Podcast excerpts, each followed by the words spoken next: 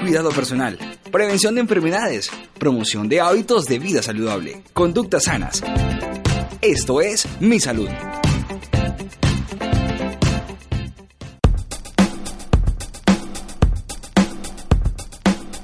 Buenos días, estimados oyentes. Les saludamos cordialmente dándoles la bienvenida a su programa Mi Salud, espacio dedicado exclusivamente al conocimiento de algunas enfermedades que pueden afectar nuestro organismo y al mantenimiento de nuestro bienestar a través de la promoción de hábitos y estilos de vida saludables. Esta es una producción de la Facultad de Comunicación Social de la Universidad Pontificia Bolivariana con la colaboración de la Vicerrectoría Pastoral y el Departamento de Bienestar Universitario a través del área médica de promoción y prevención. En la conducción y dirección, quien les habla Diego Armando Rey. Nos acompaña nuestro querido médico Carlos Fernando Gómez Angarita, profesional encargado del área médica de promoción y prevención de nuestra universidad y quien nos brindará toda la información y recomendaciones de autocuidado en cada uno de nuestros programas. Buenos días, doctor Carlos Fernando. Buenos días, Diego Armando. Nuevamente, José Julián, muchas gracias por estar acá, por permitirme que les acompañe y muy buenos días a todos nuestros oyentes que nos escuchan.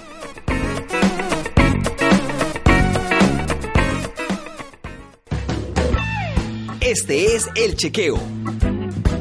En nuestro programa de hoy conoceremos una enfermedad que es poco frecuente, pero que produce efectos devastadores en nuestro organismo, así como la calidad de vida de las personas que tienen esta enfermedad. No sé si nuestros oyentes conocen algo acerca del lupus. Esta enfermedad hace parte de un grupo de alteraciones que afecta a nuestro sistema inmune, es decir, el sistema de defensas, en la cual nuestras células pierden la capacidad de reconocer y diferenciar a las células intrusas de nuestras propias células, por lo que se produce un ataque contra nuestros propios tejidos y órganos, lo cual conlleva a un estado de inflamación y daño de algunas estructuras de nuestro cuerpo, por lo general produciendo lesiones en la sangre, los riñones, el sistema nervioso y en nuestro corazón. Se estima que 5 millones de personas en todo el mundo tienen la enfermedad y que en algunas instancias debido a los síntomas algunas personas pueden tener un diagnóstico tardío. Esta enfermedad puede afectar a cualquier persona, pero su aparición es más frecuente antes de la pubertad y después de los 50 años. Según fuentes consultadas en nuestro país, hay cerca de 250.000 personas que padecen de lupus y de cada 10 pacientes 9 son mujeres. Doctor Gómez, cuéntenos algo acerca de esta enfermedad. ¿Qué es el lupus? Bueno, resulta que el lupus eh, generalmente eh, debe su nombre a, un médico que más o menos hacia el siglo XIII describió unas lesiones que son características de la enfermedad y que se producen a nivel de la cara. Una especie como de enrojecimiento que era como muy parecido a la mordedura del lobo. Entonces, eh, por eso le, dio este nombre que viene de una palabra latín de lupus, lobo, ¿no? y como usted lo mencionó, Diego, generalmente pues esta es una enfermedad de, inflamatoria de tipo inflamatorio eh, que se produce por una alteración del sistema inmunológico que en general puede afectar cualquier órgano de nuestro cuerpo debido obviamente a que ese sistema inmunológico recorre y patrulla todo el interior de nuestro organismo mirando obviamente si hay células viejas o anormales o hay algún intruso. En este caso obviamente el sistema inmunológico como usted lo dijo empieza a perder esa capacidad para reconocer o diferenciar obviamente nuestras propias células y empieza a atacar nuestros tejidos produciendo obviamente inflamación o artritis, puede producir obviamente alteraciones en la piel, en los riñones, en el corazón, en, el sistema nervioso central, en nuestro cerebro, en la médula espinal, en cualquier estructura y generalmente es una enfermedad que desafortunadamente no tiene cura pero que dados los avances eh, pues que se tienen al día de hoy a la fecha, pues aparentemente eh, se puede realizar diagnósticos bastante tempranos y además se puede controlar muy bien la enfermedad con el tratamiento. Bueno, doctor, ¿y cuáles son los síntomas de esta enfermedad? Bueno, los síntomas de la enfermedad realmente pueden variar dependiendo de, digamos, de la persona y dependiendo de la forma de lupus que esté presente, porque no tenemos solamente un solo tipo, hay varios tipos.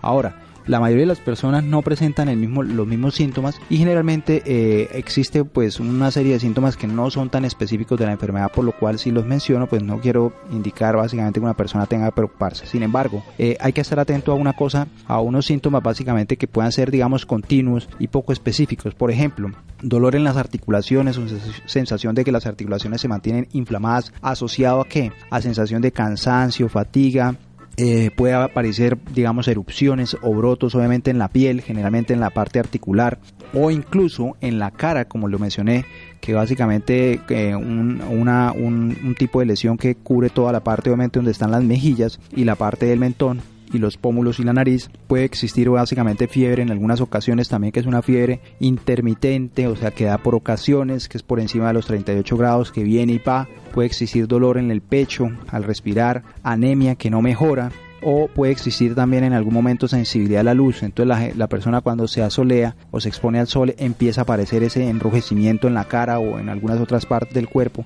pérdida del cabello, problemas para la, eh, digamos, eh, coagulación adecuada de nuestra sangre o incluso puede existir obviamente eh, coloraciones atípicas o anormales obviamente en los dedos cuando la persona se expone al frío. Si existen obviamente, digamos, algunas complicaciones a nivel de tejidos, puede existir obviamente aparición de úlceras o llagas obviamente a nivel de la boca y en las fosas nasales. Y si hay compromiso del sistema nervioso puede aparecer una convulsión ¿sí? en algún momento dado.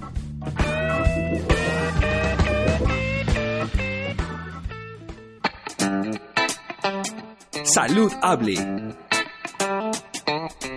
Le hemos preguntado a los miembros de nuestra universidad si conocen o han escuchado algo acerca del lupus eritematoso sistémico y esto es lo que nos respondieron. Bueno, tengo entendido que el lupus es una enfermedad degenerativa, eh, autoinmune y que pues obviamente afecta tanto a hombres como a mujeres. Es más o menos lo que entiendo del lupus. Eh, de lupus, pues realmente no tengo así como, así exacta que es, pero a un familiar le dio lupus y se murió. Eh, pues sé que es una enfermedad que, que ataca el sistema inmune y pues que va degenerando pues a las personas hasta que las mata. Pero si no estoy mal, pues eh, existen, existe cura para el lupus pero la verdad no estoy muy segura. Bueno, según sé, el lupus es una enfermedad crónica que afecta el sistema inmune del cuerpo y si no se cuida puede llegar a generar la muerte. Bueno, pues sé que el lupus es una afectación que se da al sistema inmunitario y pues las células empiezan como a atacar los tejidos sanos. Se pueden causar daños en las articulaciones o en la piel o en los riñones o en el corazón y pues hay distintos eh, tipos de lupus. He escuchado de uno que se llama lupus eritematoso discoide, que es así como el más popular. Y pues, ¿qué causa el lupus? Eh, entre algunos síntomas creo que está el dolor en los músculos y la fiebre. Eh, bueno, yo tengo una referencia del Cuerpo Médico de Atlético Bucaramanga, de John Jairo Acevedo. Eh, en una conversación que tuvimos, él me referenció sobre el lupus y me dijo que era algo vinculado con el sistema inmune en donde digamos que ya las células de nuestro cuerpo no reconocen eh, aquellas eh, bacterias dañinas o células dañinas que mm, se introducen en nuestra sangre y también las confunden con las células propias. Eh, tengo entendido que también puede estar relacionado con una enfermedad que se llama Guillain-Barré, enfermedad que tuvo Diomedes Díaz y eso pues obviamente digamos que puede afectar hay algunos tejidos y órganos importantes de nuestro cuerpo eh, y eso también, digamos, eh, en un prolongado tiempo también puede causar la muerte. Bueno, lo que conozco sobre el lupus es que es una enfermedad que ataca el sistema, eh, bueno, el, sistema inmunológico del cuerpo y pues esto ataca los tejidos sanos. Y sé que causa pues daños a varias partes del cuerpo como las articulaciones, la piel, los riñones, el corazón, los pulmones, o sea, prácticamente como que afecta todo el sistema, digamos que respiratorio y eso. ¿Qué opina de esta respuesta, doctor Gómez? Bueno, creo que Diego, así como básicamente nos había pasado en el programa anterior de la de, acerca de meningitis, vimos que muchas personas cuando escuchan el, término probablemente nunca lo han escuchado o, o, son ajenos al mismo. ¿Y por qué? Porque como lo mencionábamos, no es una enfermedad muy frecuente, de manera que Mm, digamos, poco conocido, eh, sobre todo básicamente si menciona todo el término de la enfermedad lupus eritematoso sistémico. Probablemente eh, de pronto alguien pueda haber escuchado algo acerca del lupus en algún momento, pero sí es un término que poco se conoce. Doctor Gómez, ¿esta enfermedad tiene una característica hereditaria o existen otros factores que pueden llevar a que una persona la padezca? Bueno, realmente en el 10% de los casos existe generalmente un antecedente familiar, del 10%, eh, y es un familiar cercano que presenta la enfermedad, por lo cual puede que en, un gran porcentaje de los casos no exista un componente hereditario, no existe un familiar y se puede presentar obviamente la enfermedad. Ahora, lo que sí puede suceder también es que en la familia existe una persona que tenga otra enfermedad autoinmune, otra enfermedad que afecte el sistema inmunológico, nuestro sistema de defensas, y de pronto a, esta persona pues sí le dé eh, una enfermedad, digamos como tipo lupus, que pueda, pueda pasar, ¿no? Pero sí existe un componente en una parte de los pacientes eh, de, tipo hereditario.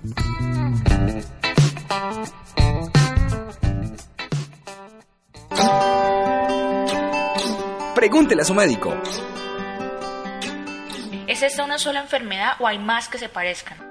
Muy buena pregunta. En, realidad, pues, eh, cuando hablamos del término de lupus no hablamos de una sola, una sola, un solo tipo. Realmente es una enfermedad que, que, como le he venido mencionando, puede afectar cualquier órgano. Entonces, pues tenemos, digamos, por decirlo así, cuatro subtipos. Hay uno que se llama el lupus eritematoso cutáneo, que como su nombre lo indica, afecta solamente la piel y pues algunas estructuras obviamente internas, pero generalmente el, foco eh, de la enfermedad es en la piel y produce lesiones a nivel de la piel. Hay otro que se llama el lupus eritematoso sistémico, eh, que generalmente afectan varios órganos en nuestro cuerpo, eh, ya la piel, las articulaciones, la parte obviamente de los pulmones, nuestros vasos sanguíneos, la el componente sanguíneo, el corazón, los riñones, el hígado, o sea, hay una afectación multisistémica y generalmente de acuerdo al órgano afectado pues va a producir síntomas. Hay otro que es el lupus asociado obviamente al consumo de medicamentos es lamentable decir esto, pero sí, por eso es tanta la recomendación de no automedicarse, no estar tomando medicamentos eh, de forma, digamos, eh, autónoma. Sí, porque muchos medicamentos pueden de alguna forma tener efectos y hay lupus que se produce por el efecto de algunos medicamentos. Afortunadamente no son medicamentos de, uso común, pero de alguna forma, cuando esos medicamentos se consumen, el lupus puede aparecer unas semanas después o meses después de que la persona interrumpa el medicamento incluso. Lo otro es que tenemos una, un tipo de lupus que se llama el lupus neonatal, que es una afectación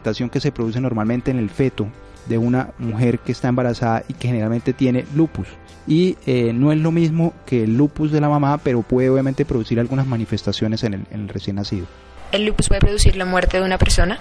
Pues sí es una enfermedad que puede producir alteraciones importantes y puede producir un detrimento importante en la calidad de vida de la persona. Si no se maneja a tiempo, pues va a producir mayor efecto, mayores consecuencias y secuelas. Lo más importante eh, siempre es el seguimiento, el tratamiento cercano de un especialista, pero lo que en este momento tenemos es que más del 90% de las personas pueden llegar a tener una expectativa de vida normal con la enfermedad y con un tratamiento óptimo. Doctor, eh, yo conozco a alguien con lupus, pero siempre me he preguntado ¿por qué nunca se le detectó a tiempo? Bueno, eh, sí, puede pasar eh, con muchas enfermedades que el, diagnóstico no se hace de una forma temprana porque eh, hay muchos síntomas eh, que son inespecíficos. En el lupus pasa exactamente esto. Ahora, siendo una enfermedad en, uno de los tipos, en el lupus eritematoso sistémico, como su nombre lo indica, una enfermedad que ataca tantos órganos, pues puede producir síntomas que obviamente varían en varias partes del cuerpo y muy, que no son, digamos, específicos de la enfermedad y pueden eh, resultar confusos. Ahora, es una enfermedad que no se desarrolla en un momento dado, es una enfermedad crónica, de manera que evoluciona con el tiempo y los síntomas muchas veces van, vienen hasta que finalmente durante una crisis se presenta una una gran cantidad de síntomas que le orienta ya al clínico a pensar en lupus. Lo otro, generalmente, eh, a esta enfermedad se le llama gran simuladora porque tiene síntomas de muchas enfermedades, pues por eso que a veces se, puede confundir. Y lo, malo es que no existe una prueba única que uno diga, no, sí, vamos a formularle, vamos a dejarle ese laboratorio y ya nos va a hacer el diagnóstico. No, realmente incluso pueden pasar eh, personas que puedan tener obviamente el lupus y les toma uno los exámenes específicos para la enfermedad y salen negativos, salen normales. Entonces, esa es la gran dificultad con esta enfermedad. ¿Hay alguna cosa que pueda producir esta enfermedad? Sí, hay unos factores básicamente que de aparición, por ejemplo, eh, la exposición obviamente a químicos, eh, lo que mencionábamos, medicamentos, la exposición a la luz ultravioleta, el sol básicamente en algún momento, el estrés, el estrés acentuado es el gran desencadenante de muchas de nuestras enfermedades a, partir de, pues, del siglo XX, eh, el uso básicamente de, de, algunas moléculas, obviamente específicamente antibióticos o tratamientos hormonales que pues no tengan ningún control, esos pueden ser incluso factores desencadenantes. Y recordemos que si en nuestra familia existen enfermedades raras, hay que conocer qué tipo de diagnóstico tuvieron nuestros familiares porque puede existir la posibilidad de una eh, enfermedad parecida o, del, digamos del mismo tipo eh, en nosotros, ¿no? Es importante esto. ¿Es posible curarse de lupus?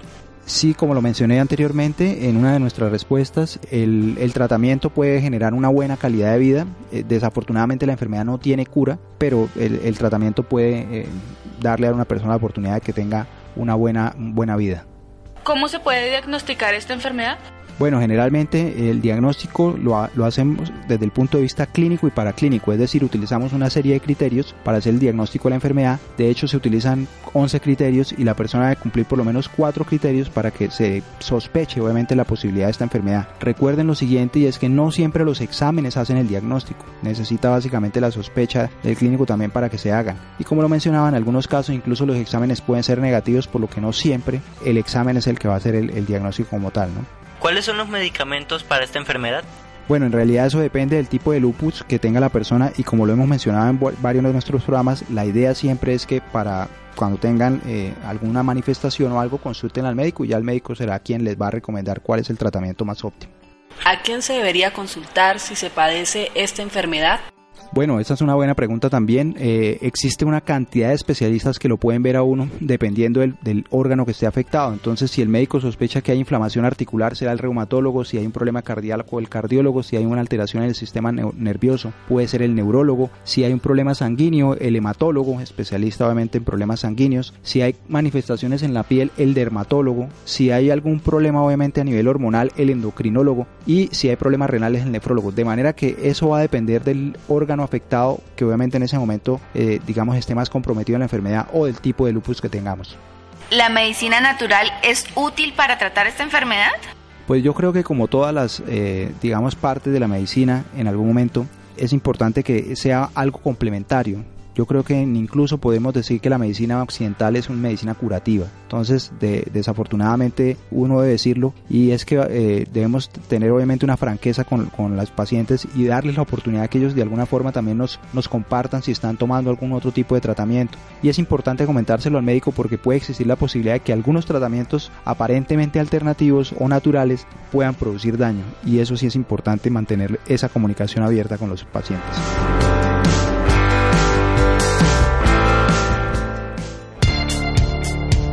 La fórmula.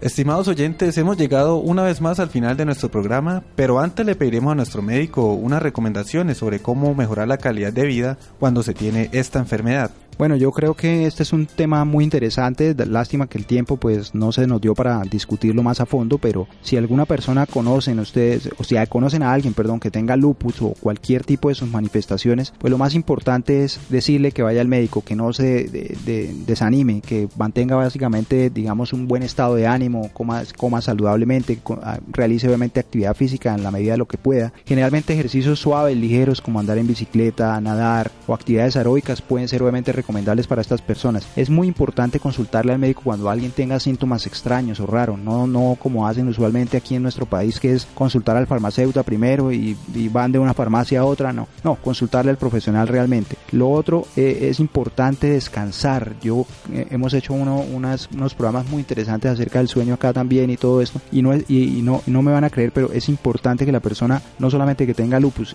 y que quien no lo tenga también que puedan dormir, puedan descansar muy bien, saber manejar el estrés estrés. Creo que esta es una de las tendencias obviamente de nuestro siglo, eh, pues en el siglo en que nos encontramos y desde el siglo XX para acá, pero es importante que las personas aprendan a manejar obviamente el estrés porque el, este puede ser desencadenante de muchas eh, alteraciones. Tomar los medicamentos según las indicaciones que el médico le ha dado, si, si en este momento tiene la enfermedad y si te detectan algún efecto secundario o extraño por la toma del medicamento, comentarle al, profesional. Eh, es importante reducir el exceso de trabajo si una persona tiene lupus porque eso generaría aumento del estrés y no le es conveniente. Creo que estas son las recomendaciones como más importantes para este caso.